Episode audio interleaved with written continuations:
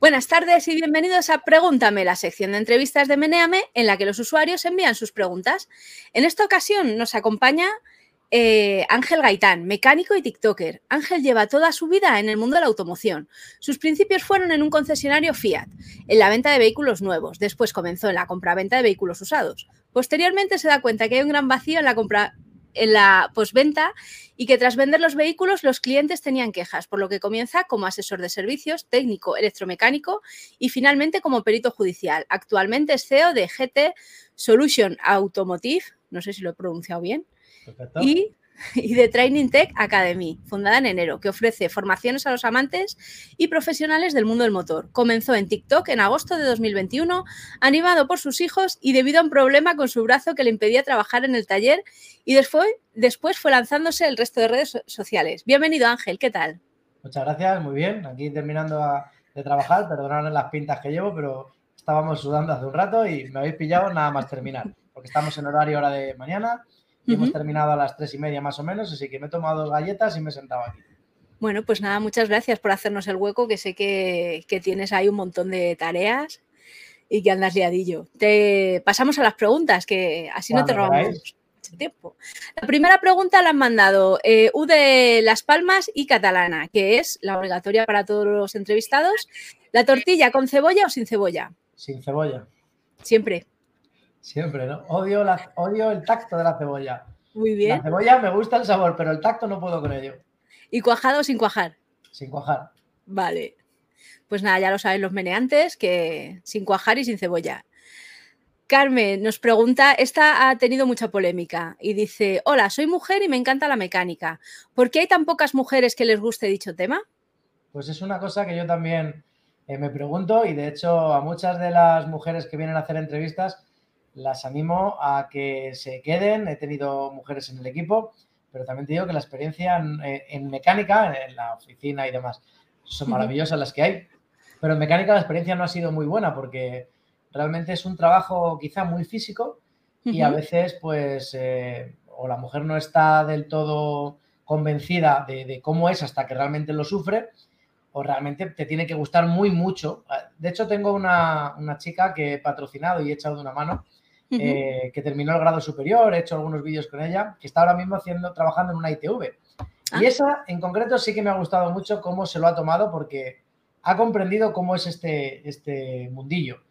Animo y me gustaría que las mujeres aportasen su granito de arena en la mecánica, sobre todo porque tenéis esa facilidad de hacer dos cosas a la vez y, de estar mucho más pendientes de los detalles que nosotros y creo que haríamos muy buen equipo. Y ahora mismo no tienes mujeres en el taller. En el taller no. Tengo mujeres en la oficina, en la escuela de formación y en redes sociales, pero en el taller no. Bueno, pues pregunta respondida. Pasamos a la siguiente. Esta también la han preguntado un montón. ¿Vale? Te, digo dos de los que la han preguntado, pero es una pregunta que la han formulado de distintas maneras y la mandan La mina en mi puerta y Sol Elena. Sol Elena. ¿Cómo puedo saber si mi mecánico me tanga? Pues se lo digo a todo el mundo cuando me preguntan, oye Ángel, un consejo, si no puedo traerte el coche a tu taller porque estáis llenos, un consejo, pues yo les digo, mira, al taller donde vayas, diles siempre, para que no se lo tomen a mal, oye, mira, soy muy friki de verdad y me gustaría que me enseñases fotografías de todo lo que vas a hacer, porque yo lo colecciono, porque lo guardo, porque luego me gusta verlo en casa, porque para que no parezca como que no, como que no confías y ya directamente es un freno, pues que te manden fotos de todo. Una imagen vale más que mil palabras y cuando tú ves tu coche con tu matrícula y tus piezas encima de una mesa, pues oye, lo pueden hacer mejor o peor, pero ya es más difícil que te digan han cambiado una pieza si no la ves desmontada, ¿no? Y sobre todo, como a todo el mundo le digo, pedir las piezas usadas. Nosotros cuando terminamos los coches, preparamos una caja, aquí tiene usted todo el material. El 99% de la gente te dice, tíralo. Claro. Y muchas, bueno, muchas no. Hay personas que dicen, ah, pues me lo quiero llevar, es suyo, lléveselo usted. Pero transparencia. Claro. Y luego con las piezas hay que llevarlas al punto limpio si no las vas a usar en Hay algunos que nosotros, eh, recuerdo un cliente que con los calentadores, que son unas bujías tamaño bolígrafo así, eh, los perforaba y hacía bolígrafos big. Entonces, bueno, ah, bueno, en ese caso se reutilizaban, se reinventaban.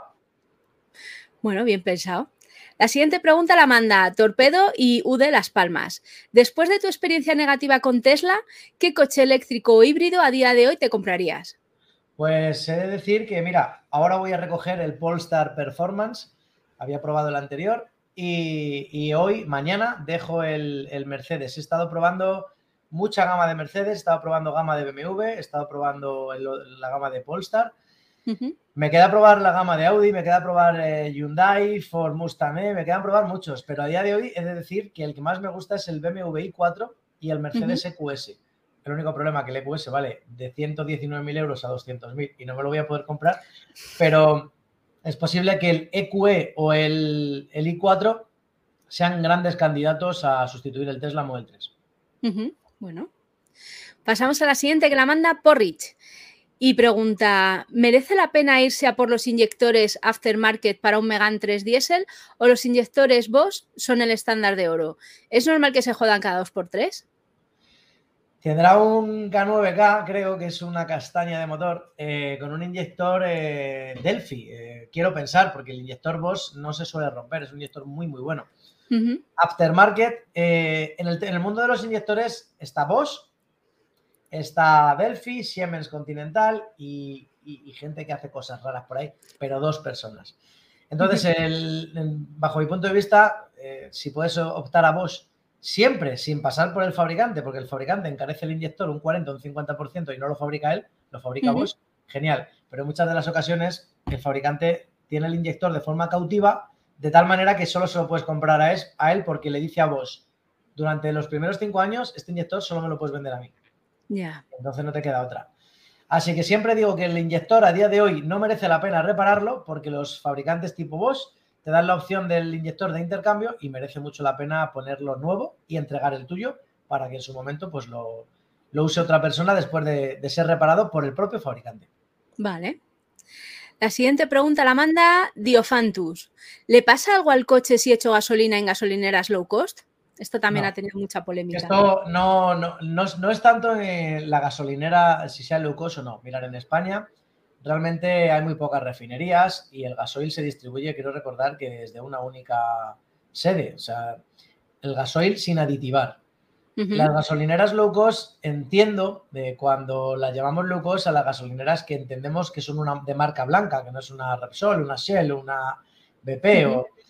Entonces, eh, yo he de decir, y lo he comentado muchas veces, nosotros aquí tenemos al lado la gasolinera de Leclerc y una vez hablando con un conductor que venía me dijo, oye Ángel, si yo cargo en Puerto Llano, en la refinería de Repsol, yo le decía, ostras, pues eh, empezaré a echar aquí. Jamás he tenido ningún problema en ninguno de los coches del taller y hay más de 30 coches en el taller de sustitución y demás que se mueven siempre con ese combustible. Nunca he tenido problema. Es un, el problema viene con el dueño de la gasolinera que esté haciendo las cosas mal, que son muy pocos, pero algunos los hay, que echan agua eh, a la gasolina o al gasoil, pues para si en 200.000 litros echo 1.000 litros de agua, pues oye, el coche va a ir, pero no va a ir fino y estoy engañando a la gente.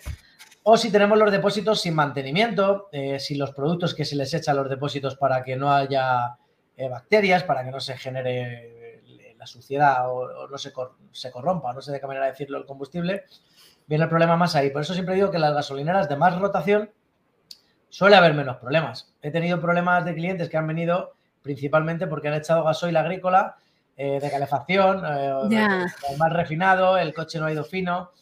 Bueno, al final hay que echar el gasoil que hay que echar y, el de la gasolinera no tiene que hacer cosas raras que por norma general no lo hacen. ¿eh?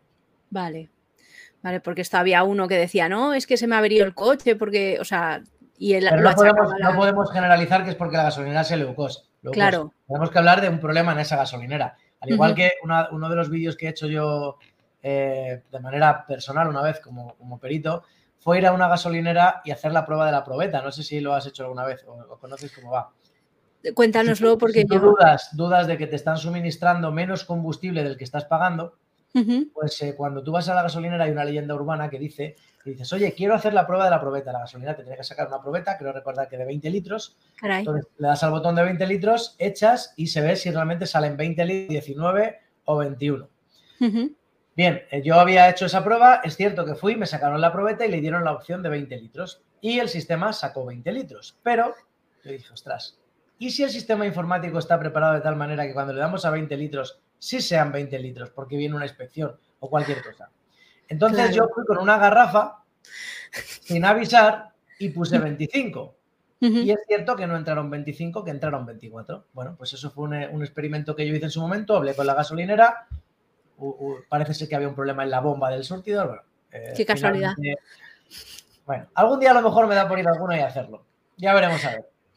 Bueno, mira, es un buen experimento. Pasamos a la siguiente que nos la manda Handok. Y dice, en tus vídeos veo que casi todos los vehículos son de gama alta. De vez en cuando se ve un utilitario, pero poco. Esto es más porque tu crítica va más dirigida a que si pagas una pasta por un coche se espera una calidad de 10 hasta en el más mínimo detalle y que en los de gama baja y media es más aceptable algún defectillo de acabado que no afecte a la seguridad o es simplemente cuestión de clientela que te llega al taller. Pues simplemente cuestión de clientela que me llega al taller. El otro día saqué un SAT 600 y pero, a ver, yo aquí tengo una agenda donde diariamente eh, yo personalmente hago entre 4 y 5 coches y luego el resto de compañeros pues hasta una media de 30, 32 coches. Pero lo que el que reserva por internet reserva y trae el coche que le apetece. Aquí es que no, no nosotros no seleccionamos. Yo, eh, mira, hoy es jueves, mañana viernes te digo lo que tengo. Yo no lo sé, yo lo miro por la noche. Vamos a ver, viernes 22,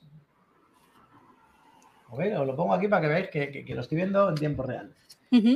Pues tengo por la mañana eh, un Audi A3, luego tengo por aquí un Megan, mira, ¿ves? mañana hay dos coches normales, un Mercedes CL500, que ya no es normal, y un Audi Q5, que tampoco es normal, ya son coches de alta gama. Pero eso es lo que tengo mañana. Pero si, hubiese un Renault Clio, pues eh, haría el Renault Clio, pero al final, oye, cada uno trae el coche que quiere. Yo no puedo decir, tráeme este o tráeme aquel.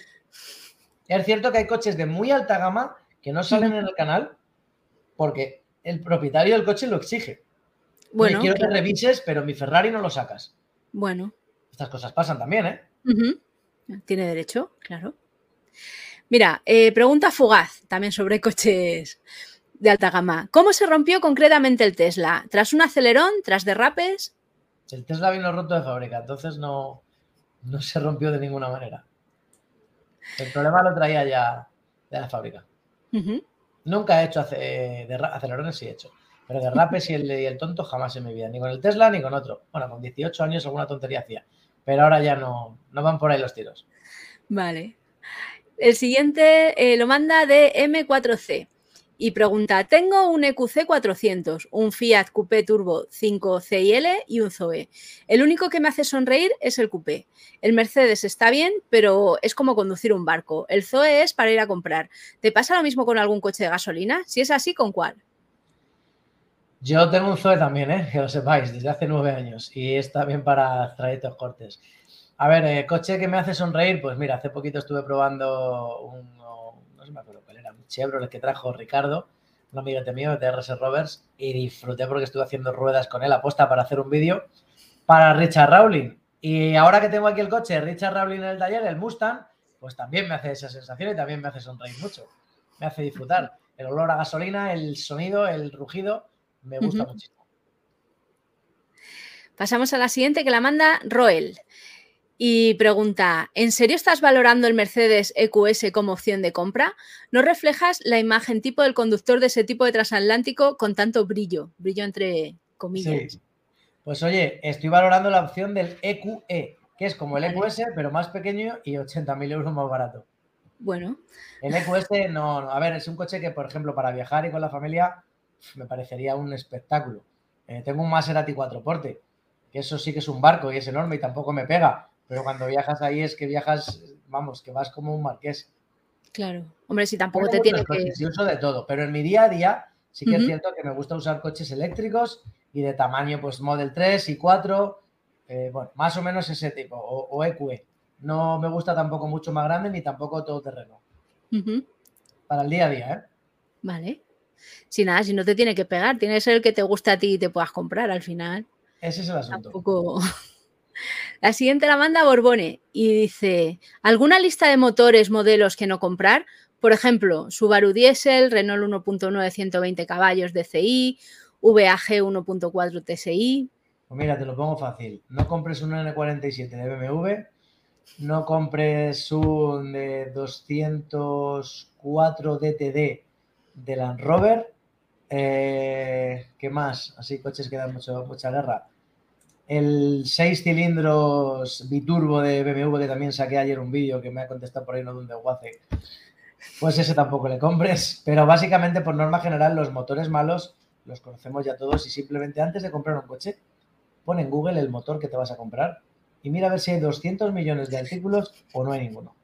Y ahí ya, y si ves que hay muchísimos que se venden de segunda mano, piensa que cuando hay tanta eh, oferta es por algo. Ya. Pues nada, amigo Borbone, ya sabes lo que tienes que hacer. Pasamos a la siguiente pregunta que la manda a K0. Y pregunta, ¿crees que el Mazda MX5 está sobrevalorado y no es para tanto? Sí, es un buen coche, pero no es para tanto, ni muchísimo menos. Vale. Mira, te meto una de las que nos están haciendo. Esta nos llega por YouTube, ¿vale? La pongo aquí debajo. Buenas tardes. Dos preguntas sencillas. ¿Qué opinas de Dacia y de los coches GLP? Gracias y sigue así. Pues mira, Dacia, eh, yo siempre hacía una broma a mis clientes cuando Mercedes le dio por montar motores en colaboración con Renault. Yo les decía, oye, llevas un Mercedes, un clase A muy chulo, digo, pero llevas motor Dacia. Y me decían, ¿cómo que llevo motor? Sí, sí. Si acaso motor Renault, digo, bueno, es que el, 1500 también lo monta Dacia y es desde Dacia. A ver, Dacia es una marca low cost y que como marca low cost está cumpliendo su función, se está vendiendo como churros y no son motores malos, ¿eh? ni, son coches que no sean fiables, pero el diseño es feísimo, el acabado es horrible y bueno, al final es cada uno lo que quiera valorar. Yo siempre diré que prefiero comprarme un Mercedes, eh, no sé, tipo un clase C de segunda mano a un Dacia Sandero nuevo, pero es mi opinión. Al final es perfectamente lícito que alguien se quiera comprar un Sandero nuevo, aunque ya no son como antes, ¿eh? que costaban 7.000 euros. Ahora ya no hay coches baratos, esto es una cosa que es una realidad. Ahora ya, ¿qué coche es barato? Si el otro día veo un chino que se llama Yo-Yo y cuesta el coche 12.500 euros y era una castaña. Pero una castaña, castaña, de verdad que no vale para nada. O sea, ya no hay un coche barato. ¿Y esto tú crees que es por, eh, lo de los chips? Mm, yo creo que es un poco porque ya el mundo, el, nivel de vida está subiendo mucho. Es cierto que la crisis de los semiconductores sigue estando, no, ha parado. Seguimos teniendo muchos problemas de suministro. Los fabricantes te tardan de seis meses a un año en mandarte un coche y los coches de segunda mano han subido como la pólvora. Entonces, se junta un poco todo y que bueno, que prefieren vender ganando un poquito más de dinero, que las cosas al final entre impuestos y que los fabricantes eh, piensan que ahora ya no se busca tanto el precio, sino que se busca diseño, calidad e incluso opciones de financiación, porque hay mucha gente que me dice, es que como pago 500 euros al mes, me puedo permitir este cochazo, pero realmente no lo compran. O sea, tienen un renting, como que lo alquilan, no terminan de entender muy bien ni lo que hacen. Pero bueno, los coches a día de hoy de decir que son carísimos. Es un bien de, lujo ya hoy en día. ¿eh? Vale, pasamos a la siguiente pregunta. Y mira que también tiene que ver con esto, que la manda Juan, Juan Jesús. Ángel, me da la impresión de que los coches actuales incluyen demasiados competentes electrónicos. Por ejemplo, las pantallas. Ah, componentes. Sí, sí, sí. que cuando escriben con el móvil por ejemplo, las pantallas han sustituido a los mandos del salpicadero, motores complejos, materiales más delicados, cada vez más piezas de plástico, y reparaciones son complejas, que no te repara el típico mecánico de barrio y costosas. En general me da la impresión de que están pensados para menor vida útil. ¿Cree que es así? Sí, por supuesto. Ten en cuenta que la obsolescencia programada es algo que los fabricantes tienen perfectamente. No todos, ¿eh? no todos de la misma manera, pero lo tienen perfectamente controlado. Antiguamente una batería te duraba 10, 15 años y ahora te duran 2, 3. Eh, es cierto que no es que los motores sean complejos, para nada, ahí os equivocáis. Los motores cada vez son más sencillos. El problema, y si hablamos de motores térmicos, diésel o gasolina, para cumplir las normativas anticontaminación, cada vez llevan más accesorios y más sistemas de filtración y demás que hacen que el motor no haya ni hueco para donde manipularlo. Entonces, en muchas de las ocasiones hay que bajar el motor del coche para cambiar una tontería. En un Mercedes clase A para cambiar un rodillo de la correa de servicio hay que quitar el motor y la caja de cambios. Y esto dices, esto es surrealista, pues es así. Claro, y luego se te pone ahí en un pico las horas de mecánico, Con un rodillo de 20 euros, paga 1000 euros de mano de obra. Vale, pasamos. Bueno, te meto, te paso una pregunta de las de TikTok, ¿vale?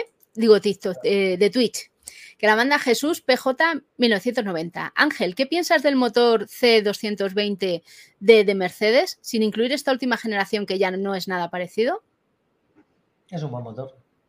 Fuga de algún inyector alguna vez de los cortafuegos, pero vamos, es un motor que viene del taller. Eh, es un coche que recibimos mucho y es un motor que no, no suele dar problemas. Vale. Pasamos a la siguiente, que la manda Yomolo y va para ahí hacer daño. Y pregunta, ¿por qué vuestro gremio estafa tanto? Eso quisiera saber yo. Porque es cierto, es cierto que el cliente cuando llega al taller llega mosqueado de casa. Llega con la escopeta cargada. Llega eh, diciendo, me van a engañar. Pues también he de decir una cosa, es una crítica cuando yo lo hablo muchas veces a los compañeros, eh, cuando yo digo compañeros siempre me dirijo a, bueno, ahora ya a todos, que ya son muchos, pero eh, el objetivo de mi canal era explicar a mis compañeros de profesión que es posible hacer las cosas bien y cobrarlas, pero demostrándolo. Entonces, eh, en todos los sectores hay gente que estafa. Yo he tenido un, albañil en casa eh, que, bueno, no me ha hecho las cosas bien y me las ha cobrado. He tenido un electricista que no ha sido fino.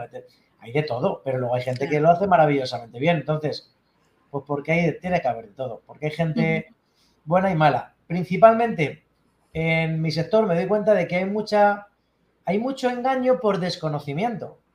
Pero finalmente es un engaño igual. Ostras, hace poco un cliente que me han cambiado, eh, no me acuerdo qué pieza era. Bueno, le había tenido que desmontar. Ah, bueno, mira, te explico uno. Uno que he sacado hoy en un vídeo. Le han quitado el motor para, que, para solucionar una pérdida de aceite. Le han vuelto a poner el motor. En definitiva, entre pitos y flautas, 7.000 euros y está el coche aquí en el taller para volver a hacer la misma pérdida de aceite. Porque por desconocimiento no sabían que esa pieza fallaba en unas determinadas circunstancias y por un determinado sitio y han cambiado la que no es. Entonces, ah. es un engaño, pero por desconocimiento, por no hacer las cosas bien. Al final es un señor que ha pagado un dineral y está como al principio. Claro. Y no le han devuelto el dinero. Eso es una cosa que siempre digo, oye, si tú vas al taller porque tienes un problema, te cobran un dineral y sales y sigues teniendo ese mismo problema, tienes que volver al taller. Y lo primero es decir, devuélveme mi dinero. Claro. Y ahora vamos a ver qué está pasando. Porque es así. ¿Y, vosotros devolvéis el dinero a la gente que le pasa eso? Es que nosotros no tenemos ese problema, porque aquí cuando llegan al taller revisamos el coche de arriba abajo. Y como pasó con el señor este que te estoy comentando, me dice Ángel, ¿y por dónde es? Es que para ver dónde es, lo primero que tengo que hacer es limpiar tu motor entero porque está lleno de aceite, sacarlo y revisarlo de arriba abajo. Y una vez que hemos hecho ese trabajo, se le da un informe con 150 fotografías, se le da el presupuesto y ya él decide o no decide repararlo. Claro. Pero hay que hacerlo así. Hay muchas veces que tenemos la, mala costumbre de decirle al cliente, nada, no te preocupes, si van a ser 400 o 500 euros. A mí esto de dar los presupuestos con la mano así, lo odio. ¿Cuánto va a ser esto? Yo no lo sé, si no lo he visto. Tengo que desmontar y ver. Te puedo decir cuánto cuesta desmontar y ver. Pero no te puedo decir, yo te puedo decir cuánto cuesta cambiar una rueda, pues es una operación sencilla que no lleva complejidad. Pero una pérdida de aceite en un motor V6 eh, y está impregnada de aceite que, hay que desmontar 20 piezas, pues hasta que no lo haga no te puedo decir realmente qué problema tienes. Entonces, nosotros procuramos siempre no tener ese problema porque llegamos hasta el fondo del asunto y nos cercioramos y demostramos antes de nada al cliente lo que tiene su coche. Claro. Pues muy bien. Pues nada, ya lo sabe aquí yo molo que eso, y que pida las piezas que le cambien cuando, cuando vaya al mecánico. Las piezas nosotros no las queremos para nada. La siguiente la manda pasa apoyo y dice, hola Ángel, ¿recomiendas comprar una OBD no profesional para hacer un diagnóstico casero superficial y así evitar que nos tangue el mecánico o consideras que no compensa? Sí, sí, valen muy baratitos los dispositivos OBD. Eh, con el móvil una aplicación. Lo que no recomiendo es tocar en programación ni en codificación si no se sabe, porque luego te va a costar carito en el taller. Vale. De hecho, en los coches modernos, que sepáis que con la ciberseguridad se va, se va, esto ya no va a funcionar. O sea, no vais a poder hacer prácticamente nada. Vale. La siguiente pregunta la manda Kikorín. Hola Ángel, ¿no te da, no da un poco de miedo meterse con marcas tan grandes y exponer sus tropelías? Pues yo debo de estar loco perdido porque yo no tengo miedo a ninguna. Es cierto que yo todo lo que digo lo puedo demostrar, eh, lo puedo justificar y de hecho en cada vídeo lo muestro para que todos lo veáis. Las marcas grandes tienen mucho poder, tienen mucho dinero, tienen bufetes de abogados enormes pero yo tengo muchos huevos y tengo muchas ganas y mucha energía y me levanto todos los días queriendo mejorar eh, mi profesión y el sector. Entonces, miedo, ninguno. Respeto, algo de respeto hay, pero miedo, ninguno. Sobre esto, el mismo usuario que se llama Kikorin pregunta, ¿te preocupa que te puedan hacer como a ciertos políticos y te torpedeen mediáticamente o te inunden de denuncias falsas hasta que te fuercen a renunciar? Eh, bueno, hay un poco de todo, ya hay mucho burofax y hay muchas cosillas por ahí, pero vuelvo a repetir lo mismo. Eh, yo voy a seguir en mi línea. Que mañana me obligan a cerrar el negocio o me la lían o me, me tienen frito, pues oye, abriré otro. Pero voy a seguir siendo exactamente la misma persona. O sea, no, no me, puede, me preocupa, lo pienso. Si te digo que no lo pienso, te miento. Pero realmente no me quita el sueño. Duermo bastante bien porque suelo acostarme reventado de trabajar. Bueno. Nada, pues este, esta persona te dice también que, eres un grande. O sea, que. Muchas gracias. A tope con, contigo. La siguiente nos la manda a Ricky Town. Buenas, Ángel. Tengo que comprar un coche de segunda mano y mi presupuesto no es demasiado alto.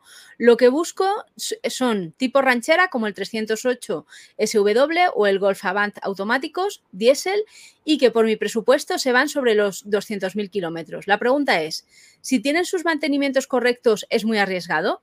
Por supuesto, siempre antes de pillarlo pediría que un mecánico le echara un vistazo. Yo me he comprado hace dos años un Pathfinder con 450.000 kilómetros para el campo. Y estoy encantado con él. Ah, ya te he respondido. Si el coche está bien cuidado, como si tiene un millón de kilómetros, me da igual.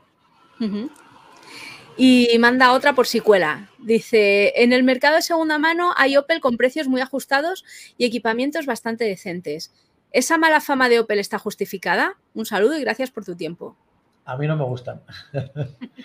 Es cierto que hay Opel y Opel, hay coches que han salido muy buenos, pero por ejemplo el Insignia tuvo una racha que fue horrible, yo en el taller veía cosas que decía esto no puede ser.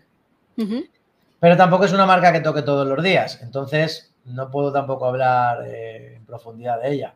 Es cierto que he tocado mucho motor 1003 Multijet que venía de Fiat con problemas de cadena. Eh, es cierto que he tocado mucho Insignia con problemas de cajas de cambios, problemas de, sensores de presión en los, en los calentadores problemas de funcionamiento de motor, mm, mucho eléctrico, mucha tontería, fallos eh, de faros, de radios y de... Al final, no es la marca fiable. ¿Es un coche fiable? Cómprate un Toyota. Pues ya sabes, a Ricky Town. La siguiente la manda Eorus. Luego, luego mm, os cuelo más preguntas de las de YouTube y de Twitch, pero es que tenemos una pila de las de los usuarios. La que manda Eurus. Buenas tardes. Sin ánimo de ofender a nadie y supongo que como muchas otras profesiones, ¿por qué es tan difícil encontrar un buen mecánico? No lo digo por dinero. como sabes, hasta las casas oficiales de los coches te la meten cruzada. Y como colofón, una pregunta de traición. ¿Cómo detectar un buen profesional de la mecánica? Gracias y un saludo.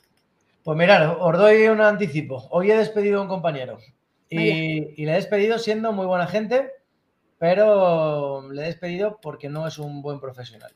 Y no porque no lo haya intentado, ¿eh? y de hecho me ha dado mucha pena despedirle porque era buen chico, pero mm, no es un buen profesional. Y es que es muy difícil. Hay gente que piensa que lo sabe todo y, y luego cuando vienen y se empiezan a encontrar con problemas de verdad, tienen malas costumbres de otros talleres o de su experiencia profesional y quieren hacer chapuzas y aquí las chapuzas no se pueden hacer. Y como estoy detrás de todo el mundo, en el momento en el que la detecto digo, ¿Qué ha pasado aquí? Claro.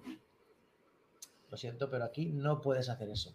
Y ese tipo de cosas, pues a lo mejor un jefe normal no las ve porque no está detrás de la gente. Yo no es que esté detrás de nadie, pero, pero el típico jefe que está ahí en la nuca, no, no. Pero yo siempre estoy consultando cómo va cada reparación de cada coche y ten en cuenta que diariamente aquí se suben una media de entre 100 y 150 fotografías. Y yo las reviso, ¿eh? aunque no te lo creas. Yo tengo un ordenador que procesa de maravilla, que le vas a, le vas a dar a la siguiente y va, y paro cuando veo una imagen que algo no me cuadra. ¿Esto qué ha pasado? Voy al coche, pido una explicación y si no me cuadra, apunto. Y si más adelante vuelve a ver algo parecido, digo, ya son dos, no va a haber una tercera.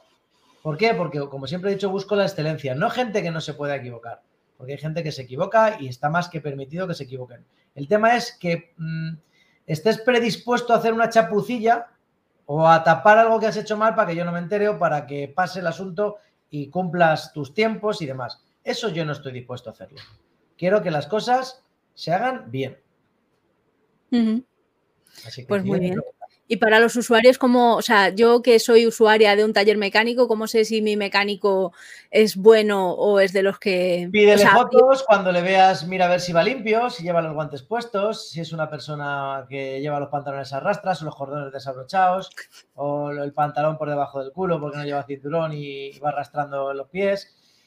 Eh, mira un poco la actitud. Vale. No se trata de que sea más guapo ni más feo, se trata de que vaya decente, que tenga una buena actitud y que se preocupe en explicarte lo que le pasa a tu coche. Vale. Y que tenga coherencia lo que te está diciendo. No que un día te digan blanco y al día siguiente te digan negro. Genial.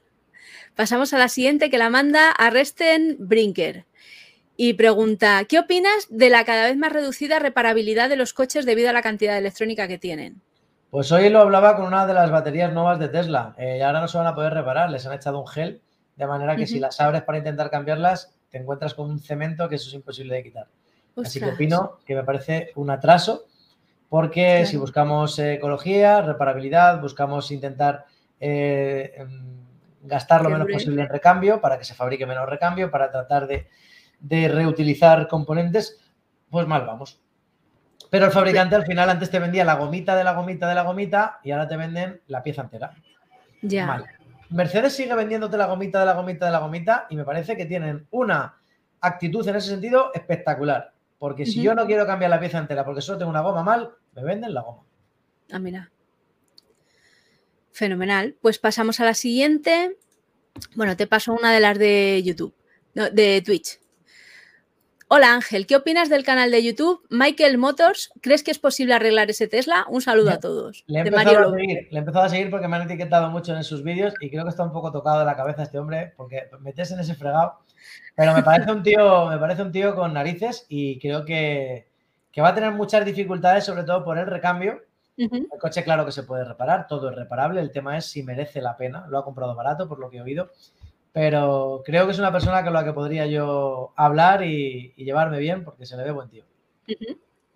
Genial. Pasamos a la siguiente que la manda CPR Crack. ¿Qué porcentaje de talleres estimas que son competentes y profesionales en lo que hacen? No, no sé, no te daría un porcentaje, pero creo que un 20%. Vale. Bueno, pasamos a la siguiente entonces. Que la manda Javi Baz. Hola Ángel, ¿cuál ha sido la mayor guarrada que te has encontrado en un coche? Bueno, depende de cómo lo queramos eh, contar, pero yo lo he contado alguna vez, yo creo. Nos encontramos en el coche de un cliente en un BMW X5 de un ejecutivo trajeado un pene de goma negro así de grande debajo de un asiento mientras estábamos haciendo un trabajo en una batería que venía debajo del asiento.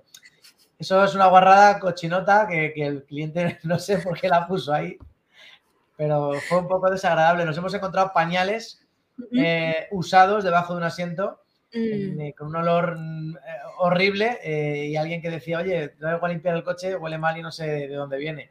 no darse cuenta que tenían ahí un pañal podrido. Nos hemos encontrado de todo de todo tipo. Pero luego a nivel mecánico, pues chapuzar de cualquier tipo de...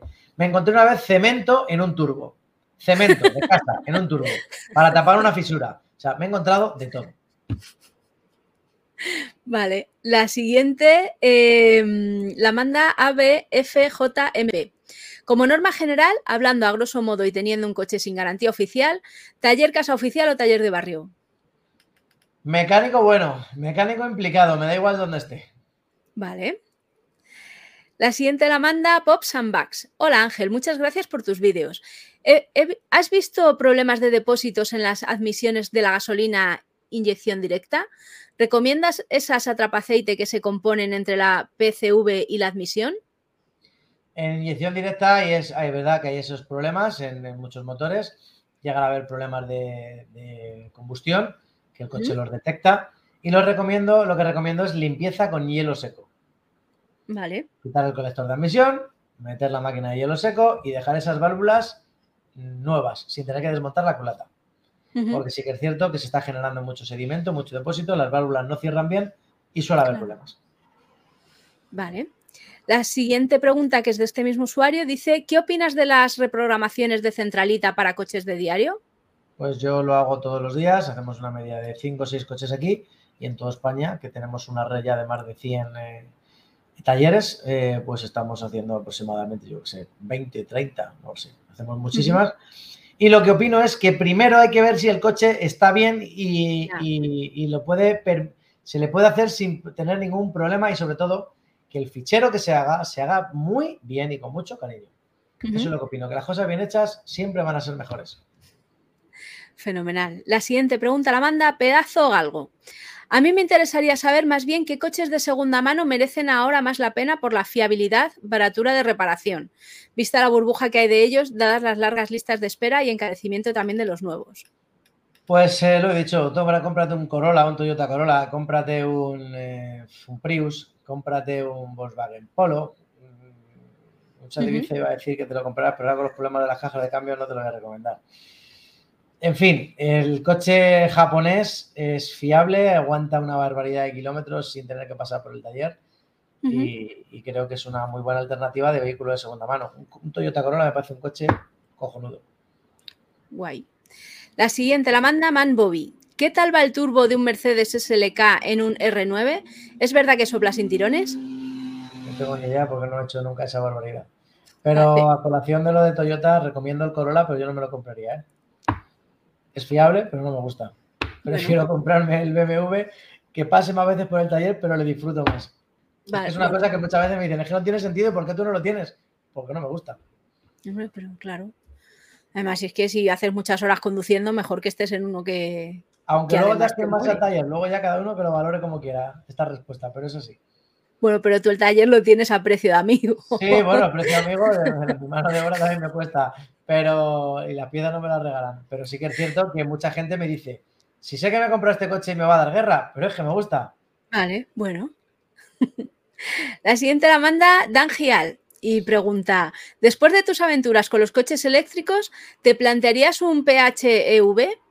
¿Qué PHEV? PHEV, ¿qué es un PHEV? Es que claro, no sé lo que me está No se pone PH, no sé si FEF.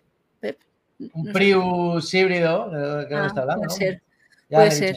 Siempre es un coche cojonudo. Mira, mi compañero Juanpe tiene uno con 400 y pico mil kilómetros y le tiene también transformado a gas, que he visto a alguien por ahí que ponía algo de GLP, también lo tiene a gas. Y sí, sí, eso es eterno. Vale.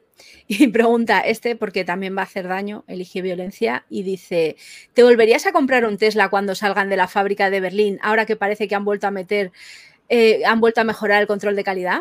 Si después de ver que veo muchos, hoy he visto tres, eh, veo que las cosas han mejorado mucho, pues a lo mejor sí. Vale. Pero tengo que ver muchos cambios. Mira, te paso una de Twitch. ¿Qué piensas del coche de hidrógeno frente a lo eléctrico? Pues que cuando dice la gente que el hidrógeno es el futuro, yo les puedo decir que sí, pero ¿el futuro de qué año? Porque no tenemos hidrogelineras o hidrolineras o, o estaciones de repostaje para el hidrógeno. No tenemos. Tenemos una en Madrid y una en Valencia. Si yo me compro un coche de hidrógeno por ejemplo, eh, no sé, un Hyundai Nexo creo que se llama, y quiero repostar en Madrid, la gasolinera es de Toyota. No me dejan repostar, solo pueden repostar los Toyota. ¿Yo tengo que ir a Valencia a repostar? Ya. Es que, claro, es el futuro, es cojonudo. Claro que es el futuro, es cojonudo. Y echar por el escape agua es maravilloso. Ya. Porque echan agua. Es maravilloso. Pero, ¿dónde repostamos hidrógeno? Esa, es la pregunta. Pasamos a la siguiente que la manda Atrapado, de los que nos la han mandado por eh, Meneame directamente. ¿Qué opinas de los coches eléctricos chinos que están llegando a nuestro mercado? Pues eh, lo he dicho antes, estuve viendo un eh, yo-yo y eso es un peligro. Vale. Opino que eso es una mierda, perdón de la palabra, pero vamos, que hay que tener muy claro lo que compramos. Al final, ese tipo de coches, eh, los controles de calidad eh, son muy justitos y yo lo que no entiendo cómo, no, cómo ni entran, cómo, cómo, les permitimos venderlos en Europa y no sé de qué tipo de controles estarán pasando porque eso no... De hecho, creo, mira, en este caso yo, yo creo yo ya mismo por qué, por qué se permite, porque realmente no está clasificado como coche, creo que viene como motocicleta. Ah, caray. Aunque tenga cuatro ruedas y dos puertas y, y un volante. Creo que van por ahí los tiros. Y luego, bueno, los coches que están entrando eléctricos de China, el Tesla Model 3 viene de China, el de Shanghai. Entonces, bueno, pues de todo, el Polestar viene de China. Eh, hay coches que están bien en China y coches que están mal. En China se hace desde el teléfono más barato del mundo hasta el iPhone. Y el iPhone es una maravilla y el otro, pues no. Todo depende de lo que pagues allí, la calidad que exijas allí. Pero yo he de decir que si hubiese un coche que se fabricase en España, pues mejor. Como la Mercedes EQV, que se fabrica en Vitoria. Pasamos a la siguiente que la manda Mac Magic. ¿Te gustan las motos? ¿Cuál te comprarías o cuál tienes? Pues mira, tuve una eh, GSXR, una Suzuki en R, tuve un golpe con ella, eh, me caí y la vendí, no quise caerme más en la carretera. Luego me compré una Harley, una Dark Edition, una 883, una Iron, un espectáculo de moto preciosa. La vendí para comprar una máquina de inyectores, que la tengo aquí, no sé si se verá. Esta máquina es mi Harley. Necesitaba el dinero y me tuve que comprar la máquina. Y vendí la moto, pero bueno. Y luego me compré, eh, pues unos meses antes de tener eh, mi accidente laboral del codo y del hombre, me compré una, una mm, a ti no la tengo ahí una Husqvarna, una TPI 300 de enduro que tiene 10 horas, porque como tuve el accidente en el taller con el motor, tuve que dejar de coger la moto y cada vez que la veo, porque todavía no he podido volver a cogerla porque no estoy recuperado del todo, pues me duele mucho tener que verla ahí parada. Pero bueno, bueno me gusta ya queda menos. Empecé a hacer motocross con cuatro años más o menos. O sea, me gusta mucho. La siguiente la manda Hag Hagen Tonight. Eh, ¿Crees que Snap-on merece la pena? ¿Cuál es tu marca preferida de herramienta? Facom. Pero vamos, eh, sin lugar a dudas, Snap-on es buena marca igual, ¿eh? Pero me quedo con Facom. De hecho, estamos preparando un stand de herramientas de Facom aquí que es una locura. Ya os lo enseñaré. Ah, pues fenomenal. La siguiente la manda el chef. ¿Crees que cuando se generalice el renting y la movilidad como servicio, los coches volverán a ser más sencillos y baratos de reparar? Por ejemplo, para choques que no tengan radares o los sensores de proximidad incrustados y que se puedan cambiar reparar por 100 euros como en los 90 o faros más sencillos. No porque las nuevas normativas exigen a los fabricantes todos esos sistemas HADAS o de ayudas a la conducción. Entonces, todos ah. los coches que se fabrican a día de hoy tienen que llevar todos esos radares y todos esos sensores. ¿Y el renting no crees tú que influirá en que bajen los precios? No, el renting lo que le pide al fabricante es que se enciendan las menos luces posibles para que el cliente no venga al taller. ya está. El renting no se complica la vida. Además, un coche de renting dura poco y luego se pasa al mercado de segunda mano. La siguiente la manda David Avidú. ¿Para qué milenio conseguiría cita para diagnosticar el Mercedes CLK 270 de segunda mano de mi chica en tu taller? ¿O me recomiendas alguno por Murcia? ¿Se sabe algo más de los ladrones que querían colarse por el tejado? Un saludo. Ah, bueno, los ladrones del tejado, la Policía Nacional hizo su trabajo, tomó huellas, tomó ADN y están haciendo su trabajo ahí. Me han pedido que no diga nada. Y, y, con respecto a lo de venir a mi taller, pues hombre, abriremos el calendario de octubre el mes que viene y sabéis que se llena en media hora, hay que estar muy atentos es lo que hay, es que no puedo hacer otra cosa. Y mientras tienes el coche. a mí tener más tiempo, pero no se puede. Y tienes el coche averiado hasta octubre. Hay muchos talleres. Bueno, sí, claro. Tú quieres ir a cenar a, a, una estrella Michelin, te dan una lista de espera de un año o dos años. ¿Y qué hago? ¿Me quedo sin cenar? Pues no, vete a otro sitio. te esperas ahí en ayuno. Lo que hay, te vas al Burger King, te vas a cenar también sin ningún problema. Muy bien. Yo voy al Burger King de vez en cuando. Pero es cierto que hay veces que dices, no, es que me apetece cenar aquí, pues me tengo que esperar, es lo que hay. Claro. Yo tengo dos manos nada más. Pasamos a la siguiente que la manda Magicus. Hola Ángel, te sigo en TikTok y aunque no soy un fanático de los autos, me resulta entretenido el contenido que subes a diario. La consulta es sobre cuánto creció tu negocio o cómo lo viste potenciado desde que comenzaste a utilizar esta plataforma para mostrarte. Saludos. Pues calcúlale que un 40% más o menos ha crecido porque Em, ahora tenemos tienda online, vendemos productos online, tenemos una escuela de formación, una academia y bueno, ese tipo de cosas que antes no se hacían tanto, pues ahora se hacen más. Pero por ejemplo, la parte del peritaje judicial que yo hacía más, ahora la tengo que hacer menos porque no tengo tanto tiempo de hacer los informes, no puedo coger tantos. Al final, bueno, el negocio siempre ha ido bien, siempre ha tenido mucho movimiento, pero ahora en lugar de tener 20 personas o 18, pues hay 27 pero porque no, no da más la instalación, porque tampoco podemos meter gente sin controlar que sean buenos profesionales. ha, crecido, evidentemente, pero tenéis que tener en cuenta que se dice que no aquí diariamente, pues a 100 o ciento y pico personas a través de emails o de WhatsApp o de mm, llamadas, porque no hay espacio. Vale. Em, la siguiente la manda eh, Ingenieril. Dos dudas que me vienen, que me tienen escamada. Bueno, te las hago de una en una. Primero, ¿por qué cada vez que voy a Norauto a un cambio de ruedas me quieren cambiar los frenos que están gastados y luego en el taller de barrio al hacerle la revisión me dice que están perfectamente y que el A3 me avisaría si están desgastados? Es una pregunta que me hacen mucho a mí también aquí. Cuando les decimos, oye, los frenos están bien. Eh, no, no, si me han dicho que los tengo que cambiar, pues mira, te enseño con el equipo de medición de discos el desgaste que tienes y te enseño con las galgas la medición del desgaste de la pastilla. Y todavía te quedan pues 10.000, 20.000, 100.000 kilómetros para un disco. Ya. ¿Cómo? Soy esto yo también lo digo. Fotos. ¿Hay que cambiar los discos? Ah, ¿me lo puede usted enseñar? ¿Por qué? Y me lo explica usted, que yo no sé, pero yo quiero saberlo. Y ya está, es muy sencillo. Pedir información. Vale, de este mismo usuario me manda, eh, manda también el puñetero chivato de filtro de partículas de la 3 Sportback 2012 no para de saltar el mamón cada 2x3. Le metes cuarta, revolucionas en carretera y se apaga. Pero como luego callejes, eh, en dos días, pues chivato amarillo. El taller del barrio me dice que regenere en autovía, pero a estas revoluciones que me voy a comer el jodido sueldo en diésel. El Norauto se, le metieron una máquina durante una hora y media y lo mismo. ¿Es un fallo de estos modelos? ¿Convivo con el microinfarto de cuando se enciende? Pues mira, no tienes que convivir con el microinfarto, pero los coches que llevan filtro antipartículas tenemos que entender que se tienen que dar unas condiciones para regenerarlo y para limpiarlo.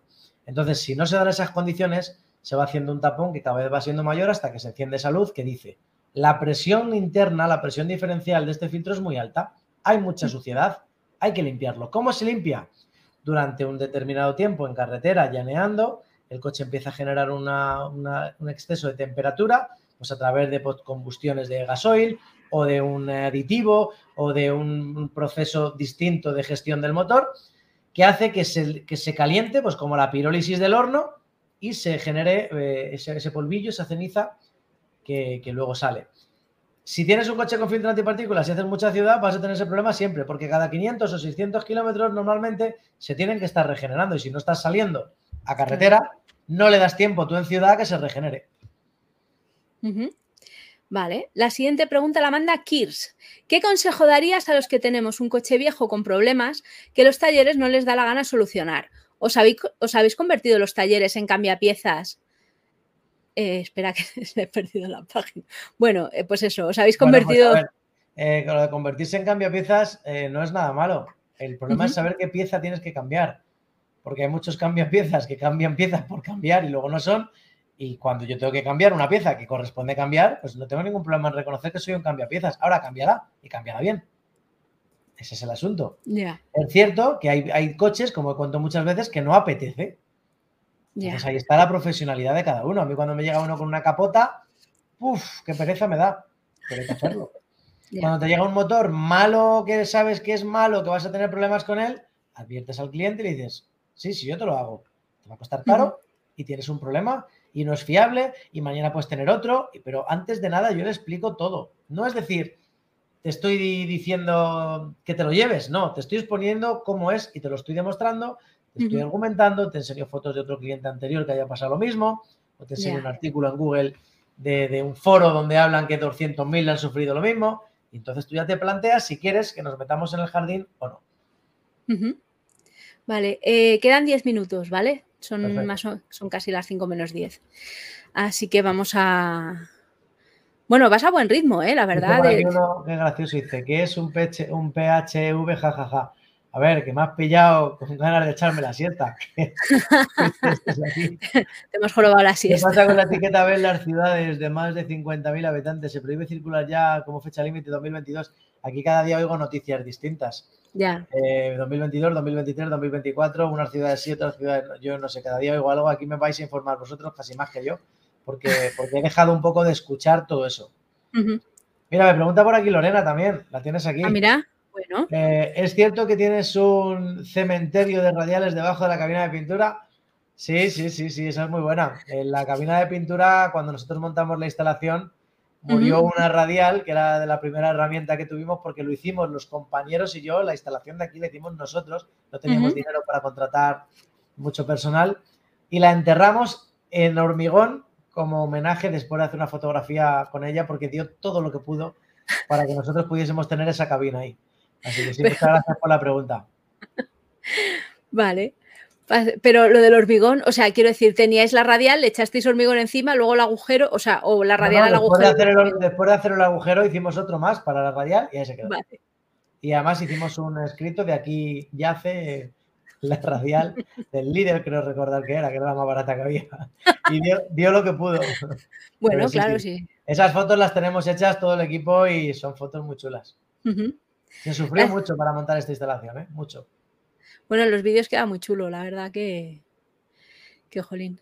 La siguiente la manda Citizen X. Cuando te dicen que están esperando una pieza de Alemania, ¿es verdad o es una excusa porque no se han puesto con tu coche? Eso se ha puesto muy de moda en España, que cuando no sabes reparar un coche te dices que lo estás consultando en Alemania, como si en Alemania tuviesen que repararnos los coches a nosotros, o que la pieza viene de Alemania. Pues oye, vamos a ver, hay piezas que vienen de Alemania, piezas que vienen de Japón, piezas que vienen de Reino Unido o piezas que directamente vienen de España. Pero eh, tenemos como costumbre en los talleres la mala manía de lugar de decir, se me ha olvidado pedirla, no me ha dado tiempo, eh, es que está viniendo de Alemania. Hay veces que es verdad, pero créeme que menos de la mitad son de verdad esas, esas informaciones. Además, a mí cuando me dicen esto le digo, oye, ¿por qué no me das un trekking del pedido? Oye, ¿cuándo has pedido la pieza? Porque lo mejor es, a mí me ha pasado, ¿eh? Oye, ¿cómo va la pieza? Y digo, cago en la leche, que no la he pedido, se me ha olvidado. Porque estás a mil cosas, se te puede olvidar, por eso ya tenemos un equipo de recambios solo que solo se dedican a gestionar las piezas y todos los días bueno, verifican lo que cada coche necesita y se hace el pedido al fabricante. Y muchas veces el pedido al fabricante, que nosotros lo hacemos telemáticamente a través de las distintas plataformas, pero nunca por teléfono ni por email, pues a veces, oye, te das cuenta que el pedido se ha quedado en espera y el fabricante se ha olvidado también pedirlo, porque somos todos humanos y puede pasar. Pero lo mejor es decir la verdad, no decir que está el pedido pendiente de Alemania. Qué bien. Una frase que ya a mí me chirría un poco. Te paso la siguiente de los usuarios que dice el STAT. Ante todo, mi respeto y admiración a tu, a tu, profesionalidad y de profesional en mi oficio a otro compañero. ¿Cómo llevas ver las chapuzas que se hacen en otros oficios o en el tuyo mismo? ¿Y cuánta gente que va de profesional no tiene ni idea de cómo trabajar y encima piden siempre el dinero por delante sabiendo que hacen chapuzas? Fatal. Yo nunca pido ni un euro por delante a nadie. Nunca. Y lo llevo fatal que la gente haga chapuzas. Muy mal. Pero en todas las profesiones lo llevo muy mal. Yo he tenido por aquí hace poco alguien haciéndome unas cosas en la pared eh, pues, colgando los cuadros y demás, y me ha puesto todas las manazas en las paredes blancas. Y eso lo llevo fatal. Yo, tengo mucho cuidado no manchar el coche a nadie porque me tienes que poner a mí la pared blanca, eh, negra con tu manaza. Límpiate las manos, ponte un guante. Me hierve la sangre, lo siento. Normal, normal. Mira, esta de YouTube también. Ángel, ¿cuánto estimas que hay que cambiar un coche? Pues hombre, ahora mismo según está el mercado, cada poco, pero depende del coche que tengas. Te compras un coche de antiguamente, te va a durar toda la vida, te compras un coche de ahora, está hecho para que te dure 8 o 10 años. Bueno, la siguiente Sony 52, ¿vale? Que tampoco te quiero ahí que no llegues a Getafe. La, siguiente la manda Chiqui 1 y dice, ¿vas a comprobar el CVN de las ITV? Eh, pues ahora me pides seguramente qué es el CVN. Ah, yo pues, chiqui, dinos qué es el CVN, lo miramos en Google, vamos a ver qué es el CVN. Porque yo estoy aquí también para aprender, ¿eh? Hombre. CVN y TV. No, pone los coches con las letras CVN en la matrícula asignados a 2004. Pues no sabemos. A ver, es importante destacar que le, que le realizará una simple reprogramación de centralita para aumentar la potencia del vehículo se modifica el CVN. Es que no sé ahora mismo lo que significa. Bueno, pues nada, si nos estás viendo. matrículas con letras CVN, eso es un, tema de, fecha de fabricación, de fecha de matriculación. Ah, mira, Calibration Verification Number. Calibration Verification Number. Dice, todos los coches tienen una programación de serie que se identifica con el código VIN y en el chasis y otro CVN este último específico de cada fabricante, modelo y versión. Pero es que no sé qué tiene que ver con la ITV. Ni idea. No entiendo, compañera, ahí, ahí dónde está el asunto. Pero me lo voy a apuntar. Muy bien. Mira. código de cuatro dígitos. Ah, vale, el checksum. Vale, vale, vale, vale. Esto, bueno, no, no es necesario porque incluso cuando se hace una reprogramación de centralitas, esa es, la suma de, de, los bytes de la modificación que se ha hecho y si no es correcto el coche no arranca. O sea que en la ITV rara vez van a poder detectar que eso no es correcto, porque si el coche llega arrancado, eso tiene que ser correcto. Tiene que estar bien. La ITV, creerme que no tiene los medios que os imagináis. La ITV tiene muy poquitos medios para ver este tipo de cosas. A día de hoy, ¿eh? Si cambian, pues oye, estaremos acá. La siguiente, ya vamos a ir cerrando casi, la manda AMDK 6III. Quiero comprar un coche de segunda mano. ¿Toyota Prius o Opel Ampera, el antiguo? El Prius. Vale. Bueno, pues estará fácil. Sí. La siguiente la manda Yo fui Hong Kong Hui. Hola compañero, enhorabuena por tu éxito en redes sociales que espero que se verá también reflejado en tu negocio y gracias por la difusión que haces de las marcas y fallos de los coches, que son muy ilustrativos. No sé si cuando abriste el taller empezaste tú solo o si contrataste gente de primeras. ¿Cómo hiciste para hacer crecer tu empresa a nivel de trabajadores? ¿En algún momento las pasaste canutas de que los trabajadores cobrasen más que tú? Un abrazo. Sí, por supuesto, pero yo he tenido la suerte de tener un gran equipo que en los primeros seis meses de montar esta instalación ya venían conmigo de, de otra instalación muchos de ellos trabajaron gratis conmigo para poder eh, tener este proyecto. O sea que eso es una cosa que muy poquita gente puede permitirse o puede tener el placer de decir que su equipo le ayudó hasta tal punto. Entonces, por supuestísimo. Y difícil, fue difícil, dificilísimo. Eh, ha habido meses en los que yo no he podido cobrar em, porque había que comprar una máquina y, era primordial. Y años sin irme de vacaciones, y, pero es que es lo que hay. El que algo quiere, algo le cuesta. Y al final el fruto del trabajo bien hecho, pues es que tengo un taller con una tecnología brutal, con todas las máquinas que hay en el mercado, con un personal muy chulo, mm, con buenos coches, pero es fruto de trabajo nada más, ¿eh? No me ha regalado a nadie nada, al contrario, me han puesto todas las trabas del mundo, administrativamente hablando, mm, me han puesto denuncias, talleres de la zona, me han intentado putear por todos los lados, pero cuando uno hace las cosas bien, sigue su caminito, poquito a poco y al final llega uno donde considera que tiene que llegar. Vale, pues Sony 56. ¿Te hago la última? Dale otra. Venga, eh, esta que me hace gracia. Danilo Villena, de parte de Kerry Caberga, ¿qué opinión tienes del Volkswagen Golf? Pues hombre, esto, esto es una pregunta como si te digo que si prefieres dulce o salado. A ver, Volkswagen Golf, hay 200 millones de Volkswagen Golf, con 200 motores, pues es un coche que se ha vendido muchísimo, es un coche muy duro, es un coche que tiene y ha tenido todo el mundo y todo el mundo lo ha conducido y es muy buen coche. Quitando los últimos que les han hecho ahí el Dieselgate y les han quitado potencia para cumplir la normativa, está tan rara que han hecho que, en fin, hicieron una trampa y con otra trampa lo resolvieron. Vale, pues nada, si quieres te hago la última o ya te dejo. venga, otra. Venga, te digo la última, la manda Saul Batman. Mi pregunta es, ¿hacia dónde crees que va a pivotar el presente y el futuro de los talleres con los coches eléctricos de hidrógeno y futuras alternativas que surjan? ¿Creen que está, ¿Crees que está cambiando y que va a cambiar más drásticamente? Yo pienso que los talleres que hay en España van a sobrar la mitad. Vale. Porque no vamos a tener que reparar tantos coches, ya no hay casi golpes. Los coches llevan sistemas de seguridad que permiten eh, que es raro que le des un roce a un paragolpes o que te choques con alguien porque el propio coche se gestiona. Eh, hay muy poquitos materiales ya que son susceptibles de desgaste. Entonces, pues vamos a tener que reducir mucho el número de talleres y profesionalizarnos muchísimo. Eso es una cosa que tenéis que tener muy clara. Venga, otra, que queda tiempo. Venga, vamos, allá. Eh, la manda eh, Juan Antón. ¿Por qué los mecánicos quieren cobrar la ecotasa de los neumáticos cuando no deberían hacerlo? ¿Y cómo se puede denunciar estas malas prácticas? Es un producto que contamina mucho. ¿No crees que debería estar más vigilado por parte de las autoridades competentes? Eh, vamos a ver, la ecotasa del neumático se paga cuando se compra el neumático. Ya. Entonces, el, cliente tiene que pagarlo con el precio de compra del neumático. Luego nosotros cuando vienen a retirar los neumáticos, ya con esa ecotasa los retiran y los neumáticos se tienen que reciclar. Aquí con el tema del reciclaje, mira, ya cierro si quieres el capítulo con el tema del reciclaje. Es una cosa que muchos talleres no están haciendo bien, pero porque no hay vigilancia administrativa. El reciclaje se tiene que hacer y se tiene que hacer bien, porque nos estamos cargando el país, el planeta y todo. Y a mí no me vale que me digan que, los chinos contaminan más que nosotros. A mí me da igual lo que contaminen los chinos. Pero yo cuando veo aquí talleres eh, que echan el aceite por la alcantarilla, y eso lo he visto yo, eso no puede permitirse y eso debería ir la gente a la cárcel, literal. Las ruedas eh, mm, se utilizan para hacer carreteras, las que no se queman o se tiran de cualquier lado, se entierran. Las lunas no se reciclan, entonces dejemos de cambiar lunas o generemos un proceso de reciclado. Las baterías hoy en día de los vehículos eléctricos tampoco se están reciclando. todavía creo que, tenemos un camino muy largo y que los talleres realmente, o sea, yo pago 400 y pico euros al mes de tasa de reciclajes, ¿eh? De todo lo que se aquí.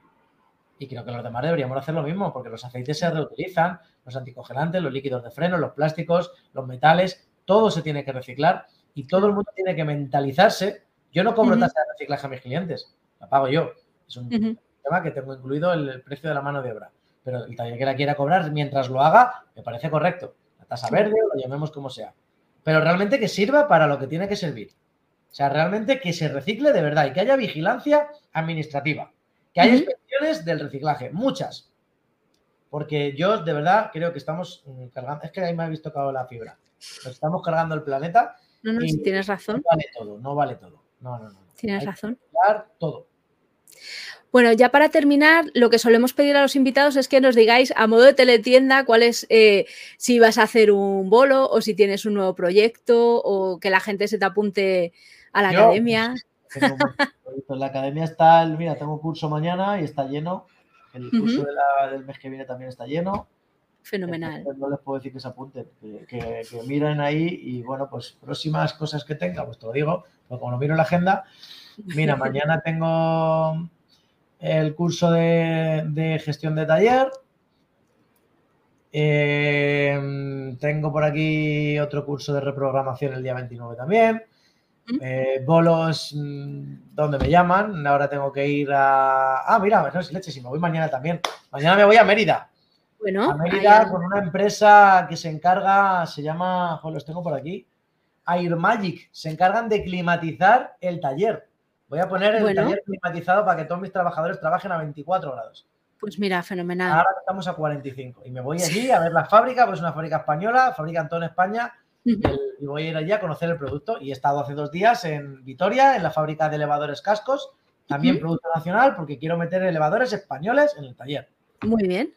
Así que sí, pues siempre voy teniendo alguna cosilla. Hoy me han invitado a un evento de drift en Valencia para hacer drift también con el coche. Bueno, todo lo que me surja y pueda lo hago. Fenomenal. Pues nada, Ángel, muchas gracias. Aquí estamos para lo que necesites. Pues nada, me voy a poner el Polestar y en un ratito tendréis un vídeo en TikTok de cómo lo recojo y hago las cosillas para que veáis que esto es en directo y yo me voy a recoger el coche y bien lo que hay. y la vida que llevo es así de ajetreada.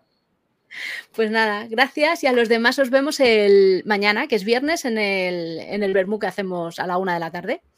Así que pues nada. Un abrazo, compañeros. Hasta luego. Un abrazo, chao. Chao.